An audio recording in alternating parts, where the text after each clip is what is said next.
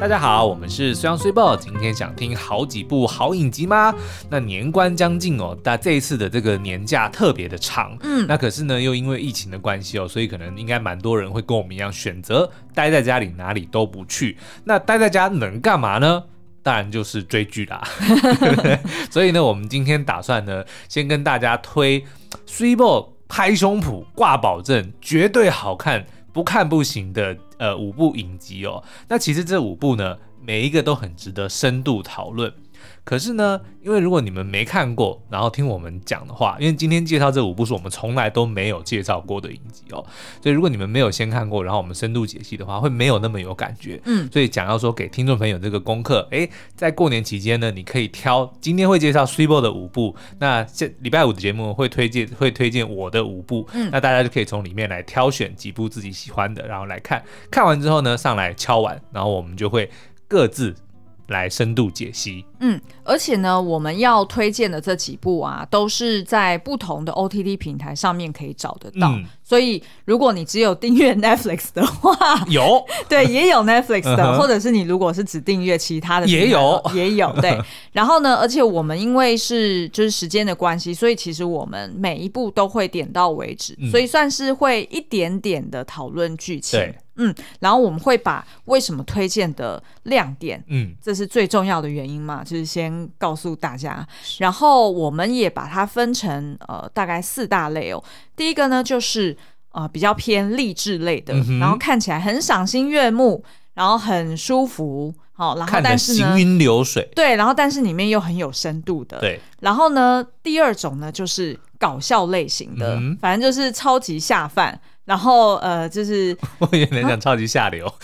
它 没有没没些剧还好情还可以，嗯啊，还可以，还可以，对，然后而且还让你看了会心有戚戚焉的哈、嗯哼然后呢，第三种就是呃，如果是比较喜欢议题类的，就是那种有一点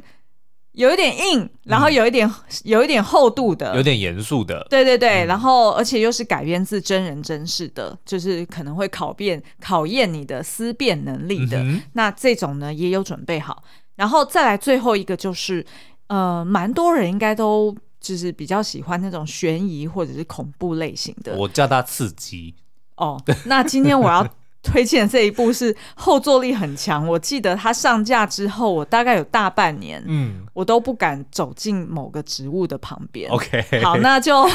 就给大家猜是什么喽。好那我们就先从这个第一步开始哦。 嗯第一步是在 Amazon 这个平台上面可以找得到的，，对，也就是二零一七年就上架的《漫才美索太太》，哦，《The Marvelous Mrs. Maisel》哇，超推超好超推看嗯超推就是 超推，而且是我记得是你推我的，对我先看了，然后我就推你，然后你终于是在最近才把它追完。对，然后呢，我我跟大家先就是先先提点一下哦，嗯就如果你开始在追，然后你的伴侣或者是你的家人在旁边，就是没事就就是进来凑合一下，然后看一下，一定就会说哦，这个影集有够吵的，话怎么那么多啊？然后节奏很快，然后通常呢，旁边的人就会觉得好像也没有什么了不起，嗯，然后还会忍不住去讲说，那里面的喜剧讲的笑话也没有多好笑啊，嗯就是你怎么看得那么开心？就是要这样子。这部片呢，你不要把它当做是，因为它定位是一个就是喜剧演员喜剧演员的故事，嗯你不要把它当做是它里面讲的笑话就是很好笑，哦而是你要，直接看他的人生故事。所以跟那个 Ted Lasso 有一点点像，对没就是错它不是一部搞笑片，没错，它是一个搞笑的人的故事。嗯是的，是的，是的，的。所以如果你用这个角度去看，哇，神作。对，柳暗花明又一村。嗯但是你如果先把它当做是一个搞笑搞笑喜剧去看，你就会觉得哈。一点都不好笑，然后你还会想说啊，是文化差异吗？还是什么？是哈、嗯好，那它呢？呃，其实总共已经有三季上线了，对，所以总共有二十几集。你一天一天看个五集吗？我我觉得如果是在过年期间，就是有这么多假期，对， 我相信大家应该是看不止五集哦。我那个时候追的时候，一天我记得好像就看完一集了。哦，是吗？嗯，一季有八集左哦，右。但是真的超过瘾，嗯因为是已经有三季了。对，而且我们是觉得说，如果它里面的节奏或者讲话慢一点，台词少一点的话，他绝对可以弄个五十集 出来。所以他这个编剧应该亏了，对不没对？有，他其实就很像，比如说我在看那个《大秦帝国》，嗯嗯，他的他是呃好像四五十集哦，对但是因为他讲话很慢，我对想说我都用一点五倍速 看，但这个是反过来，因为他讲话超快，所以如果你放慢也是正常的速度的感觉。 对，好，然后呢？听说他在二零二一年其实已经在准备第四季嗯，了，太好了，对，但是一直以来都还没有消息释出，到底是什么时候要上架啦，嗯所以大家就敬请期待喽。 我直接跟大家讲这部戏好看到什么，就是嗯 Amazon 上面的的确它的这个我们。推荐的作品没有那么多，所以我有好长一段时间我会登入 Amazon 的平台 OTT 去看什么，就是看它有没有更新。我只为了做这件事情，我没有其他的任何的目的。 但是我登们录它每个月就还是这样子持续去扣月费，就是为 了他。 好，那他的故事背景呢，就是在描述呃生活在一个五零年代的一个犹太女性哦，就是嗯哼 Miriam Midge Maisel。对那她的 Maisel 是她冠夫姓啦是，对，那她其实就是大家都称呼她叫 Midge，就是嗯她的那个昵称。然后呢，她其实是在大学毕业之后。她就嫁了一个完美的丈夫，嗯就等于是大学的 sweetheart，对对不对？然后呢，她也生了两个孩子，一男一女。然后呢，她家又算是就是比较嗯高级知识分子，对比较算是中比中产中产阶级再好过、再优渥一点嗯的哼家庭。所以呢，她其实就是住在那种上西城公寓，就是在纽约啦。所以大家应该会常听到嘛，就是上西城的话，就是比较贵的公寓。对，然后通常是有钱人家住的，所以基本上他的生活就是一个人生胜利组哦。但是呢，就在某天，她老公突然说：“我有外遇，我要搬出 去住。但是这个最主因外遇，我觉得是其次，嗯最主要的原因呢是她老公呢，他本来有个兴趣就是要当那个喜剧演员，就是嗯嗯那时候 stand up comedy，就是最近现在在台湾也流行起来的叫单”口单人相声嘛，对对，单人脱口秀，嗯单单人脱口秀，她、老公很有兴趣哦，但是她老公真的很糟，不好笑，都是去 抄别人的段子哦。嗯那结果没发没想到呢，哎，这个 Mitch 她竟然很有天分，所以就在她这个老公跟她要分手的时候，她当天晚上就应该是喝个烂醉，然后就是想要这个发泄一下，就就上台来了一个即兴的表演，结果获得满堂彩，大家都觉得说这个 Mrs. m a z e l 实在是太好笑了，对然后她就就此走上了这个喜剧演员的嗯这条路，所以接下来三季呢，就是看他在不管是他的这个职业，还有他的这个呃家庭、嗯嗯亲情、爱情、对事业上面的这个发展。对，然后呃，其实这这出影集它也拿下二零一八年的最佳喜剧影集，然后女主角呢，她其实是演《纸牌屋》里面的一个，记者，哦，是吗？对，哎，不是记者吧，他是被推下去的那个嘛，对不对？不是我爆雷了，。 不是，他是另外一个角色。哦那个角色是跟叫男 Rachel 主啊角有对，哦是跟男主角有性关系啊 anyway, 的。反正他就是好了也，反正 anyway，对对对，那反正呢，只因为苏央在催我的时间了，因为接下来还 有 很没有没多有部。因为我们不想要到时候又变成哦，结果 m a z e l 聊了半小时，然后说哦不好意思，我们今天要暂停一下。 我想啊，我想这样啊，不行，我 们的目的就是让让大家被推荐之后，赶快趁年假去看，然后回来再告诉我们你想要听哪一集的哪一部作品的深度解析。好了，好了，那我可不可以讲一下我想要推的原因？好嗯好好呃，因为呢，它的时空背景是设定设定在五零年代哦，嗯那所以其实大家应该可以想象，就五零年代的美国其实是还有种族隔离的，是然后也有呃也有那个就是男女性别不平嗯等非常严重的问题，基本上呃。老婆就是被期待要在家照顾小孩，是然后并且是由老公供养着，他们那个有一个特殊的名称叫做 Trophy Wife，嗯嗯就是奖杯老婆。对就像你看，就是像一个奖杯一样，就是漂漂亮亮的嗯代表代表着一个荣耀，然后是应该要供在家里，就是什么事都不要做，你就是当漂漂亮亮的就好了。嗯嗯。然后呢，所以呃，你可以看到那时候的，在那时候的这个文化的束缚之下，嗯这个 Mitch 他居然还要上台去讲脱口秀，而且对是荤腥不素哦，呃哦，荤腥不忌 我了，你又来荤腥不素荤素，不 好，荤荤腥不不忌忌。对，那所以光是这一点，你就可以想象到有非常多的冲突。对那另外一点当然就是五零年代的时尚，更不用说了，真的是超美。嗯我可以说，它这一出就等同于是台剧的茶经，哦，对不对？ OK 就是等于是说。也是但是更华丽一点哦。年代也是差不多、哦，嗯对，然后更华丽一点，然后再来当然就是刚刚徐阳提到的，就是里面的呃，就是女性成长，然后呃，就是他们在职场上会遇到哪些挑嗯战，然后以及女人跟女人之间的那个 sisterhood，、哦我觉得那个也很好看。是，嗯，好，那呃，所以整出影集它的不管是演员、剧情还是节奏都非常推。嗯哼，好好，然后同样要在附带推的一部，也是在 Amazon 上面的，是我忘了以前好像有提过，但是就是没有深度介对绍。点到一下而已，就叫做《迷离时空 Undone》。嗯，然后呢，它是一部很短很短，然后总共也才诶、好像八集还十哦八集，然后呢，它每集才半小时，然后是一部动画剧哦。嗯哼，它这个动画还是用拟真的动画，对所以里面的人看起来就很真。它的画风是非常特别的，然后它就是描述呢，就是女主角 Emma 她二十八岁，然后呢，她就是因为自己有过一些呃濒死经验对，然后她跟她原生家庭也有一些问题，那为了要查出她爸爸死掉的真相，嗯，所以他就开始有了跟时间有了一种新的呃交缠的关系，嗯哼所以你就会常常发现说他在时空中跳跃来跳跃去，哦，但是你看得出来那个跳跃时空其实是他自己脑中的一个时间线，懂并不是他真的拿到了什么穿越时空的道具。不哦懂？好，我跟你说，这出剧真的不能。不能言说，好基本上你就是去看就对了好，绝对不会后悔然。后 undone 如果字面意思的话，应该是化解的意思啦。嗯嗯，对， undone 或者是就是也有 undone 也有意思，就是从从开始的意思，从开始，嗯，对，就是因为他就是把把 done 做完的事情 undone。没错，嗯嗯，因为你从里面就可以看到他其实是在描述女主角的心理状态，嗯然后为什么他会。呃，发展出这样子的心理状态，就是因为他曾经有过什么样的创伤。那不多说，基本上你就是去看就对了。 OK，然后苏央呢，也在我就是我推荐了很多次的情况之下，他决定这一次过年终于要去看了。没 错，我会去把这个 undone 看完。好，所以刚刚的 Amazon 上面呢，就是推荐那个漫才美索太太跟嗯迷离时空。没错。嗯好，接下来要推荐这一部呢是搞，就真的搞笑喜剧了啦，是嗯基本上， 但是也是蛮有深度的哦，而且你看了会感到非常心有戚戚焉。也就是在 Apple TV Plus 上面的《神话任务》 Mystic Quest，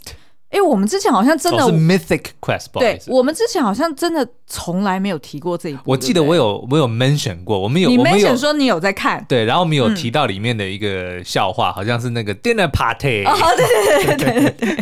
好，那这一部呢，总共有两季，嗯二十、集哦。那听说啦，就是呃，Apple 是有在下定 Season Three 跟 Four，太好了，但是呢，有没有开始开拍或者是什么时候要上都不知道、嗯哼哦。可能因为疫情的关系，其实有很多好剧都被耽误了。是那反正呢，现在有二十集可以看，还蛮过瘾的。那它的故事背景呢，就是在描述说，有一群人，基本上就是他开发了这个游戏，就叫做 Mythic。Quest、嗯哼就是神话任务，就是他们的游戏 IP 的名字啦对。然后就是这个动画公司呢，它基本上呃里面有所谓的游戏公司，哦，好，对不起，我讲错，游戏公司、嗯，有创意总监，然后有技术长，哈、然后也有那种 marketing head，嗯，然后也有这种执行助理，然后也有那个呃，譬如说编剧，对好，那所以呢，就是每一个人都负责，就是动画在电玩在呃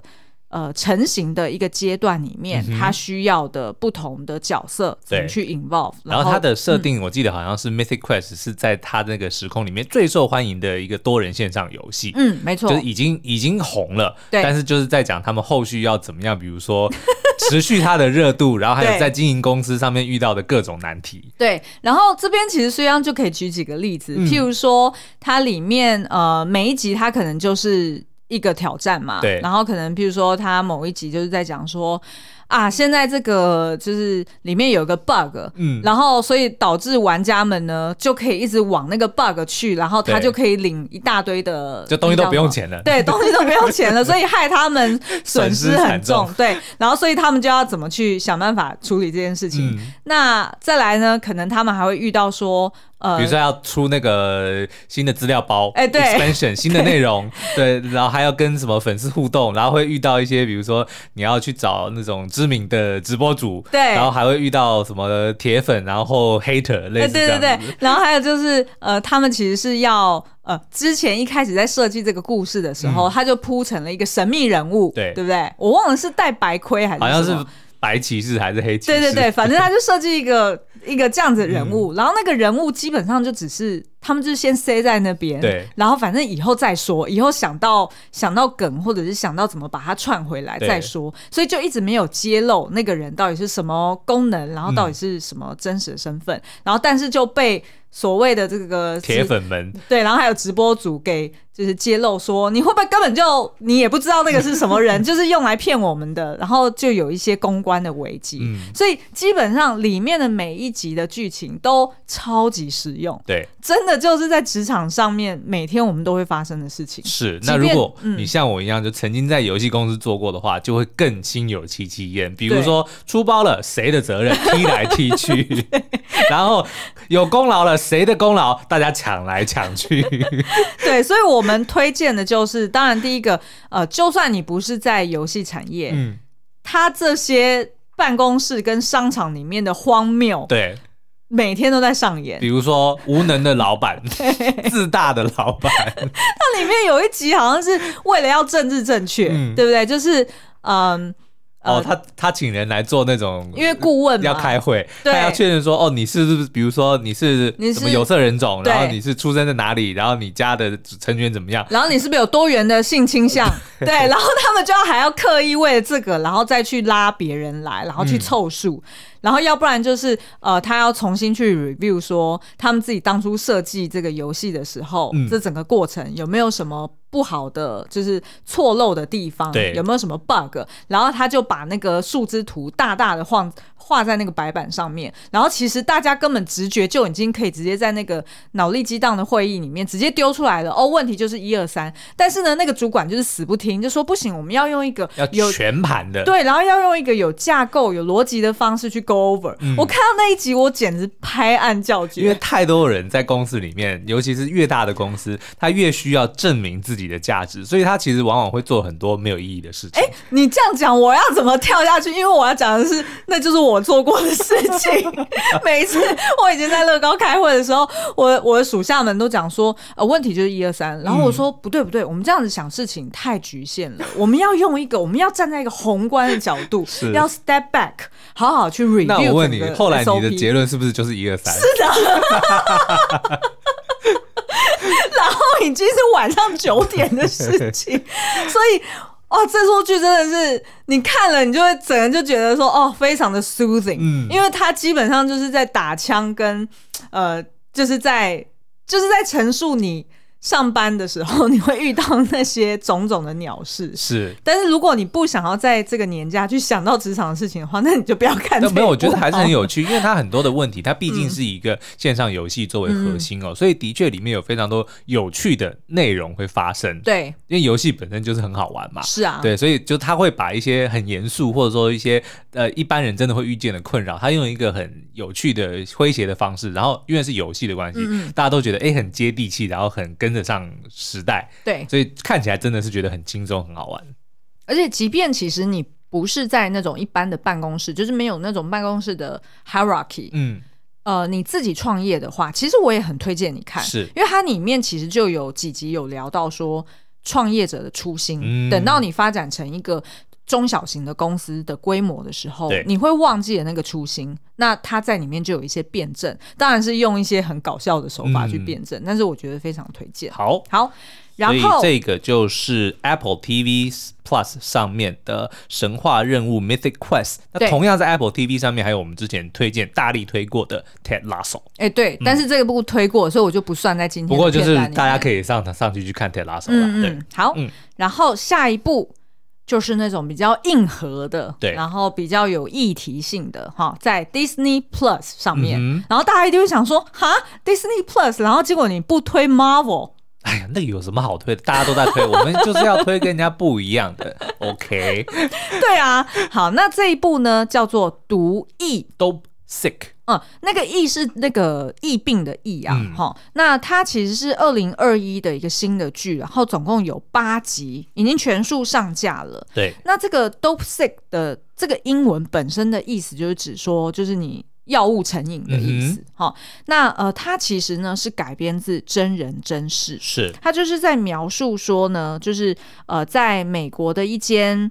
药厂，止痛药的这个大厂哦，就叫做普渡制药，大家一定有听过，嗯，Purdue 哈。然后它呢，就是呃，设计出了一款叫做 OxyContin 的一种止痛药，嗯对处方签，然后它是就是反正是医生有给处方签，你就可以去领药的嗯哼那种药物。然后它是一种类似呃有鸦鸦片，鸦片类型的，就是让你可以舒缓然后止痛的那种药物。那他们要怎么去推销这个药物呢？他就在过程中，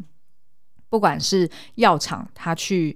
给予这些呃 sales 嗯们哼大量的 incentive，、对，比如说鼓励他们会有奖金，或者是有这种所谓的销售竞赛，嗯哼你只要卖越多，呃，那你就有机会赢得去某个私人、去某个小岛去度假的对这个 package。所以光是这一点，你听到这个，你就已经会觉得，嗯，好像道德性有点存疑，嗯因为通常大家就会觉得说，好像药物你不应该用这种所谓竞赛或者是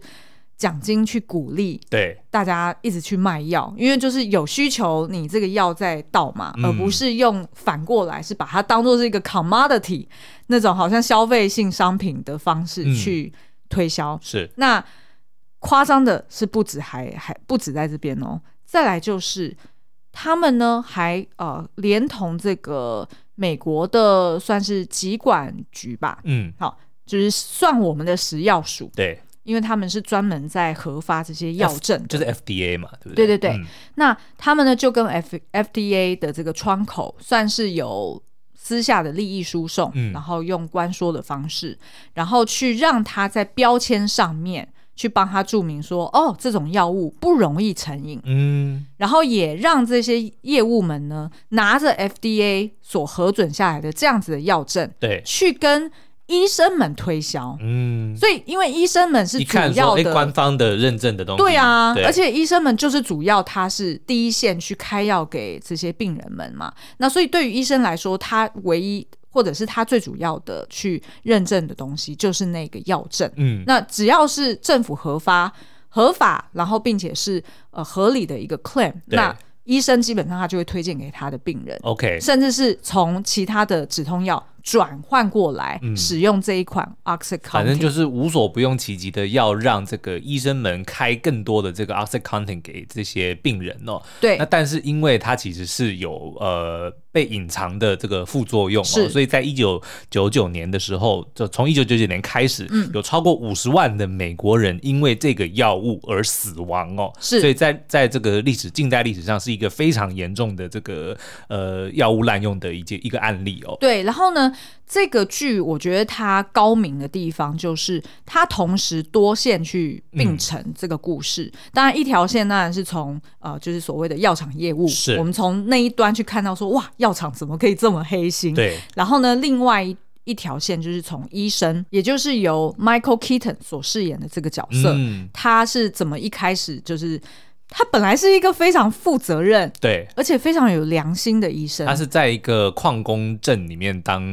医生的，对，嗯那所以其实当他发现说有他的病人们有药物成瘾的问题之后，其实也已经来不及了。对，他自己也因为受过伤，然后使用这个药物，他发现他自己也成瘾了。嗯，所以光从医生这一条线，也有一个非常戏剧化的一个呃一个一个故事是的走向。然后还有病人也有一条线，嗯，那病人就是主要是走呃矿工的对这个这个工人，因为他们就是受伤，所以他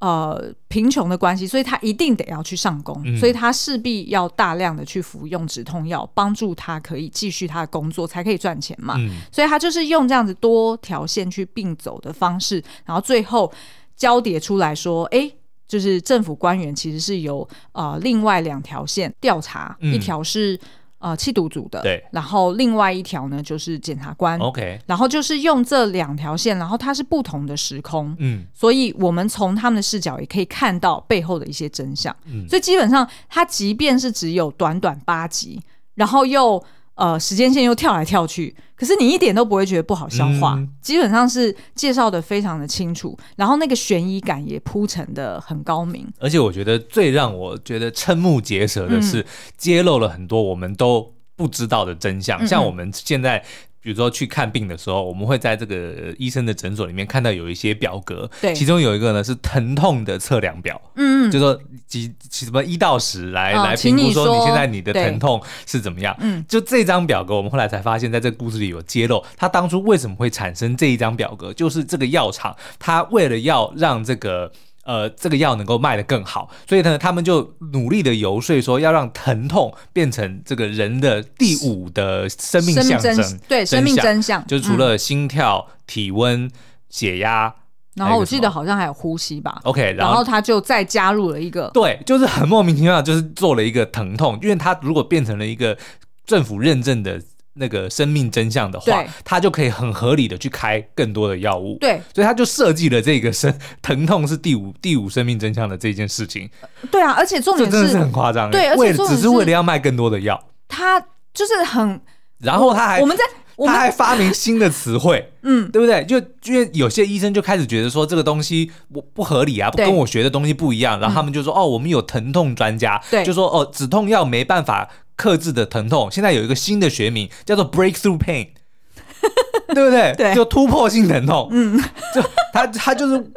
去 create 了一件事情来合理化说啊，那所以你要加倍你的剂量，嗯，然后说这个是哦我们专家们讨论出来的结果，嗯，这所真以的嗯他就是从什么二十毫克，他本来是一开始从二十毫克，然后加到四十，加到对八十，再加再往上加上去，然后最到最后呢，因为他的那个剂量没有办法再加了嘛，嗯所以他就变成另外一个话术，就变成叫做我们现在可以做克制化处 理，也就是说授权医生，嗯，你爱怎么给就怎么给。对，所以就我们不会再给建议说，哦，你要给二十还是要给四十、嗯所以即便是里面的男主角 Michael Keaton 那个角色，他自己受伤的时候，他去看医生。医生还直接就开了一个他自己平常都不会开给病人的高剂量对，然后他那时候就觉得事情不妙，怎么会怎么会突然变成这个样子？是，然后，但是你如果从另外一个角度来看，假设我们先不看这所谓药物成瘾啊，这是非嗯常、形成非常大的社会问题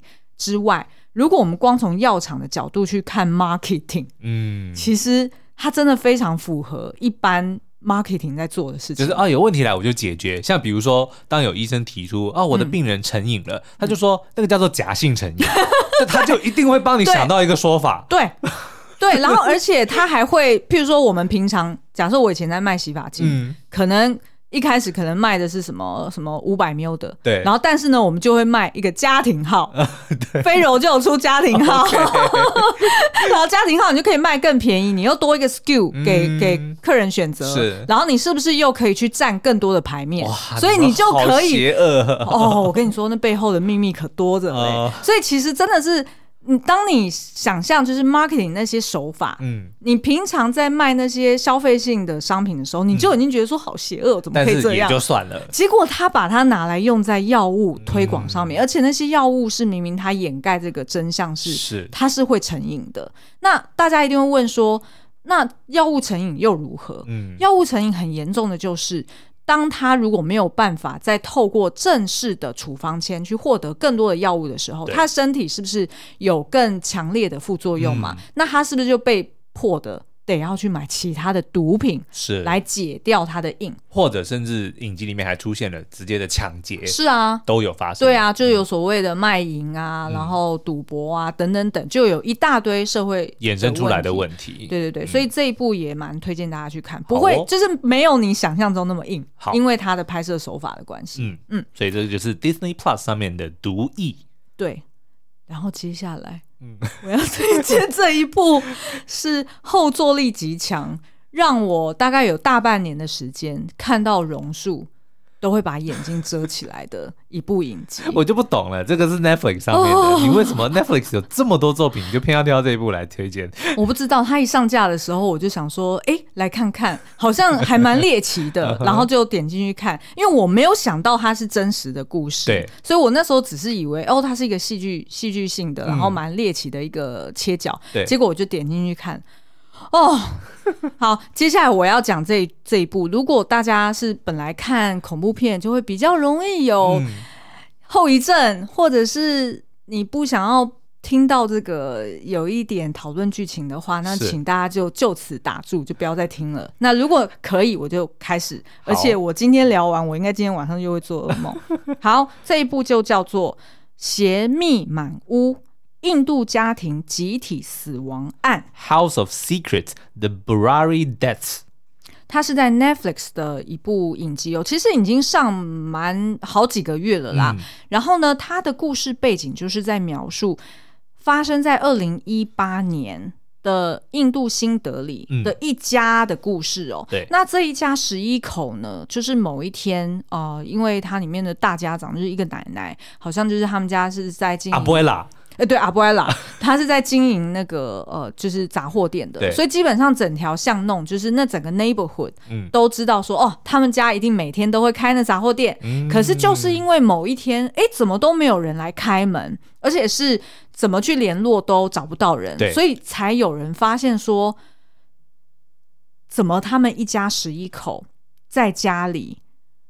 办了一个榕树仪式。嗯，什么叫做榕树仪式？大家想象，平常你印象中的榕树，它是不是有非常多的气根？对，就是在我不知道那那个叫气根诶，我都叫它胡须。诶，应该是气根吧 我不知道，嗯就是在那个，就是它的那个分支，因为榕树它是比较开枝散叶，对对对不对对？它是会长得很像那个国泰人寿的那种往左右展开的嘛，所以它的那个树枝呢，啊，就是会有非常多的那个气根垂下嗯来。那他们家就办了这个榕树仪式，也就是说，这十一个人。哦，应该说总共十个，然后其中一位就是那个阿布埃拉哈，他嗯阿可嬷对他没有参加入这个榕树仪式，但是另外十个人呢，就是有如这些榕树的气根一样上吊在家里。啊啊、我需要喘一口气， OK，因为我在描述的时候，我那个影集的画面就一直出现。好，然后那个阿布埃拉他是呃躺在旁边不要窒息这样而讲死不会拉了。哦，她好是反正印度她的就是阿嬷奶了奶，印度奶奶哈。然后这十这十个人呢，他上吊的方式也很可怕，嗯就是他们的眼睛是被蒙着的，哦，然后嘴巴也被塞住的，对，然后双手是背在背后的，所以就是是有被绑住不可的。能是自己做的，对不对？就一定是别人做的。其中我忘记是有一两个人，他们手是没有绑没有绑好的，嗯哦、，OK，所以的确你哦，因为你没看我过没对看不对？好，对，的确你一听是不是就觉得是他杀？是啊，是啊，而且警方的确也是从这个角度去查，嗯，但是呢，他们就发现说，诶，这一家人其实，在那个 neighborhood 是呃非常好、非常友善的一户人家，嗯基本上他们没有跟别人结怨的。对，然后，而且监视器也没有拍到外人侵入他们家。哦，然后在应该是在前一晚，他们家的人还都行色正常，嗯一直说言行都非常的正常，跟大家的互动也都很一般，没有任何奇怪的地方。，对，那可是呢，他们就呃这出影集就慢慢的借由三条线去帮大家揭开这个真相哦，嗯包含第一个先排除了他杀，啊因为发现监视器里面真的就是没有任何不孝人士，对，然后家里也没有被入侵的痕迹。，对，重点是也没有被抢劫。嗯，所以就不合理。对那他们又没有任何的结怨结怨嘛，哈，所以他先排除他杀，然后回头来去检视说，诶，那是不是这一家人他本身有什么问题？嗯，好，那所以呢，第一个就是他有穿插非常多的警方跟邻居，还有他们家的在其他城镇的亲戚对的访谈。那当然，在访问这个警方的时候，就有所谓的第一线的当时嗯，亲眼见到这个榕树仪式的人，对，他们还有呃法医啊，然后还有就是呃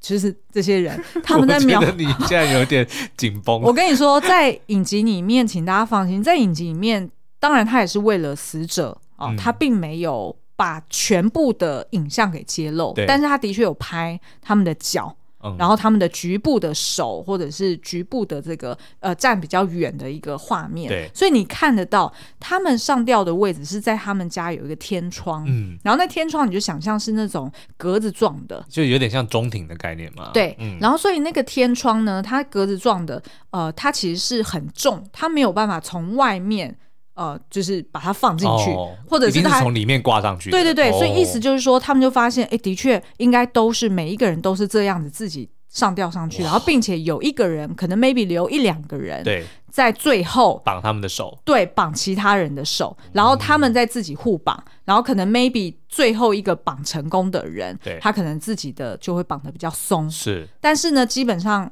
就每一个人都是这样子死亡，除了那个老奶奶以外。哦嗯然后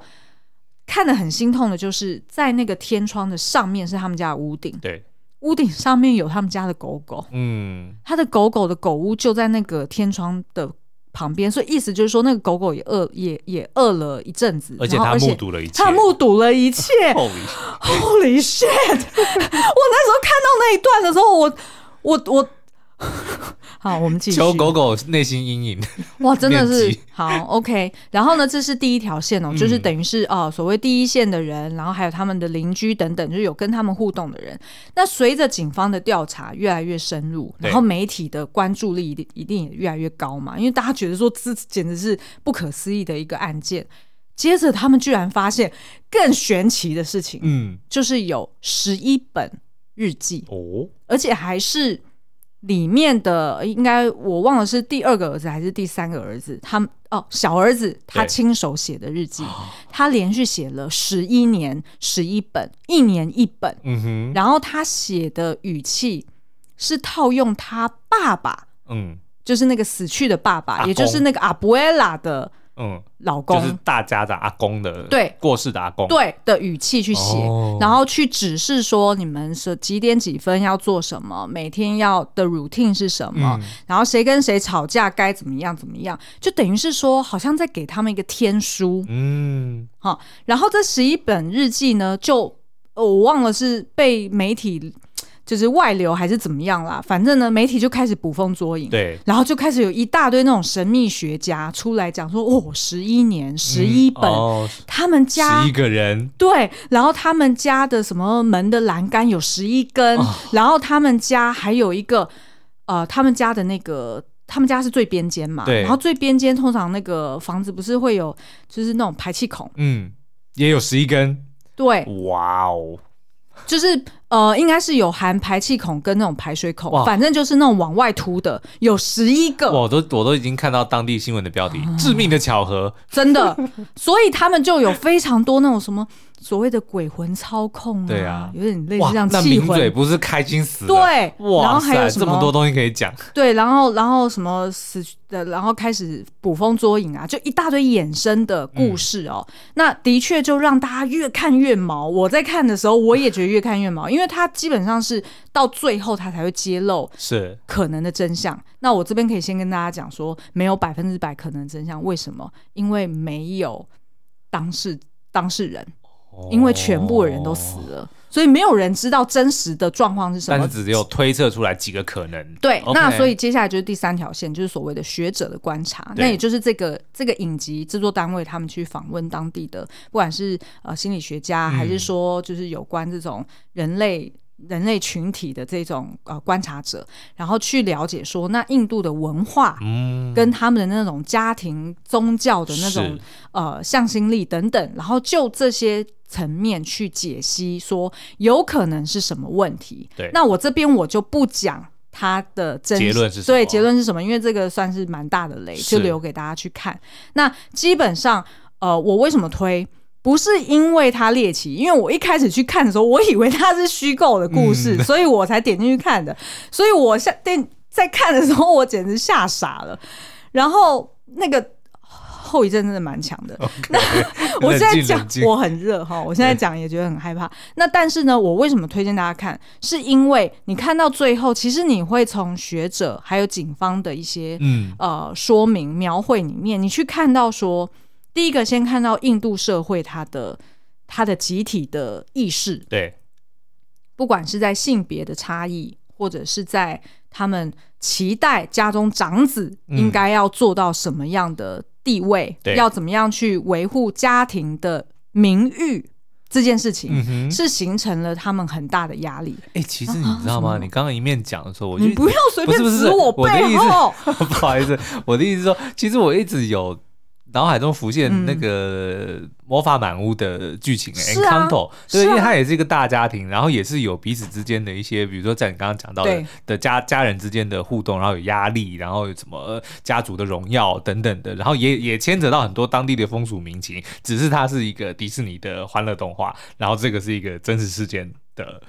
惨案，你知道吗？那一天我在看我们的 YouTube 留言的时候，我有看到有人在《魔法满屋》底下留说，嗯我有一个理论，就是对那个我引用那个人说的哈，他说我有一个理论。何不如这样子看？有可能当初魔法满屋的那个死去的阿公，嗯他其实是形变成了一个鬼魂，哦在 haunted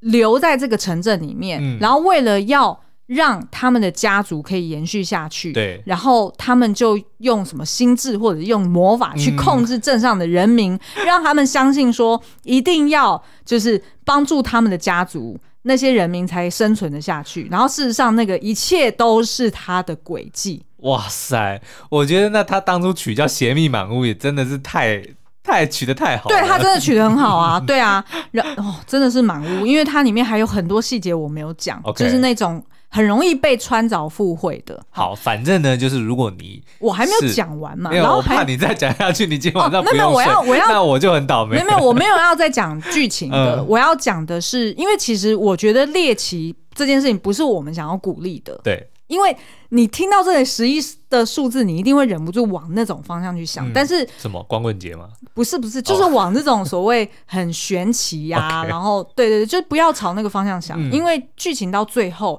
他带出学者或者是警方的一些调查，基本上他其实是在表达说，第一个就是刚刚说的印度社会的嗯这个文化的观察，嗯然后另外一个其实就是家庭本身。的观察，那为什么我会？大家一定会想说，你在过年期间推这这，感觉好像哦不是很吉利。不是很吉祥， 就是为什么要推这？那是因为我相信大家过年的时候你是回到原生家庭，嗯， 你可以趁这个时候， 带着家人一起看吧。啊，也是你趁这时候去想一嗯想，你的原生家庭里面是不是有一些权力结构？哦，是。你你你看完这剧，你就知道我在讲什么。那为什么不能看《魔法满屋》呢？为什么一定要看《 也可邪秘以啦满屋》，呢？也可以，也 可以。然后他其实在讲的是说，你在一个家庭里面，如果在家庭里面有一些权力结构，对，互相用情绪勒索的方式去压迫彼此，然后又不准你对外沟通，嗯不准你对外求助的时候，你自己要有自觉，嗯去去 realize 到说你该要脱离这个家庭，OK OK，然后你该要找正当的管道去寻求协助。所以他等于也只是透过了这个事件，最后还是想要传达出一些正向的小的讯息。当然，当然，当然 OK 因为其实的确，大家这样子，嗯因为你没有真实的证人去、嗯去去揭露这个真相嘛，所以大家只能去间接的推测说，应该是说里面的这一群十十一个人，他们都服膺于那个大家长，也就是死去的那个嗯爸爸。对所以当那个死去的爸爸不在了之后。那是不是就有人可以接手，嗯然后利用这个大家对于权威的臣服，哦，然后就开始支配你的人生。是即便你是一家人，血浓于水，然后它里面有一些媳妇是嫁进来的、哦，嗯即便是外人哦，还有高级知识分子哦，还有呃两个好像才十几岁的青少年哦对，即便有这么样多元的不同的年龄、不同的学经历，可是就是因为他困在这个原生家庭里面，嗯他可能。他可能他就不知道说我是被洗脑嗯了，或者是我是被控制了，然后他就臣服于这样子的权力结构。是那他的人生可能就会走向一个毁灭式的一个结局。好哦所以我觉得，其实为什么会推荐这一个，然后尤其是在过年期间。不是因为以上讲的那个很神秘的东西，嗯对而是这个有关家庭原生家庭给自己的一些束缚的这件事情，嗯，就是希望这个可以带给大家一些启发了。好哟、o k 所以这个就是 Netflix 上面的《邪秘满屋》。嗯，嗯，那所以今天以上呢，就是 s h e b o 所推荐的拍胸脯，保证一定好看。我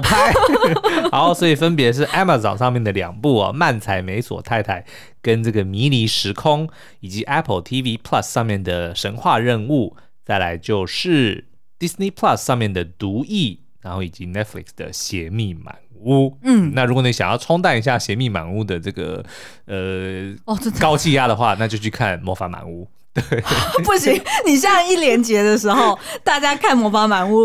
一定都会觉得很会恐怖 吗？好啦，那再来呢？礼拜五就会换小弟我来推荐我拍胸脯。保证一定好看的影集，那大家在这个过年期间呢，就赶快去挑自己喜欢的来看，然后也欢迎到 Apple Podcast 五星留言告诉我们你想要听我们之后深度解析哪一部。好哦，那今天的哎、等一下，我也哎想要提醒大家，就是、哎如果你们有一些你们也想要拍胸 脯的影集，也欢迎推荐也推荐对对对对对，我们过年的时候就来看。好哟、嗯 o k 那今天节目就到这边喽，嗯我们下次再见，拜。拜。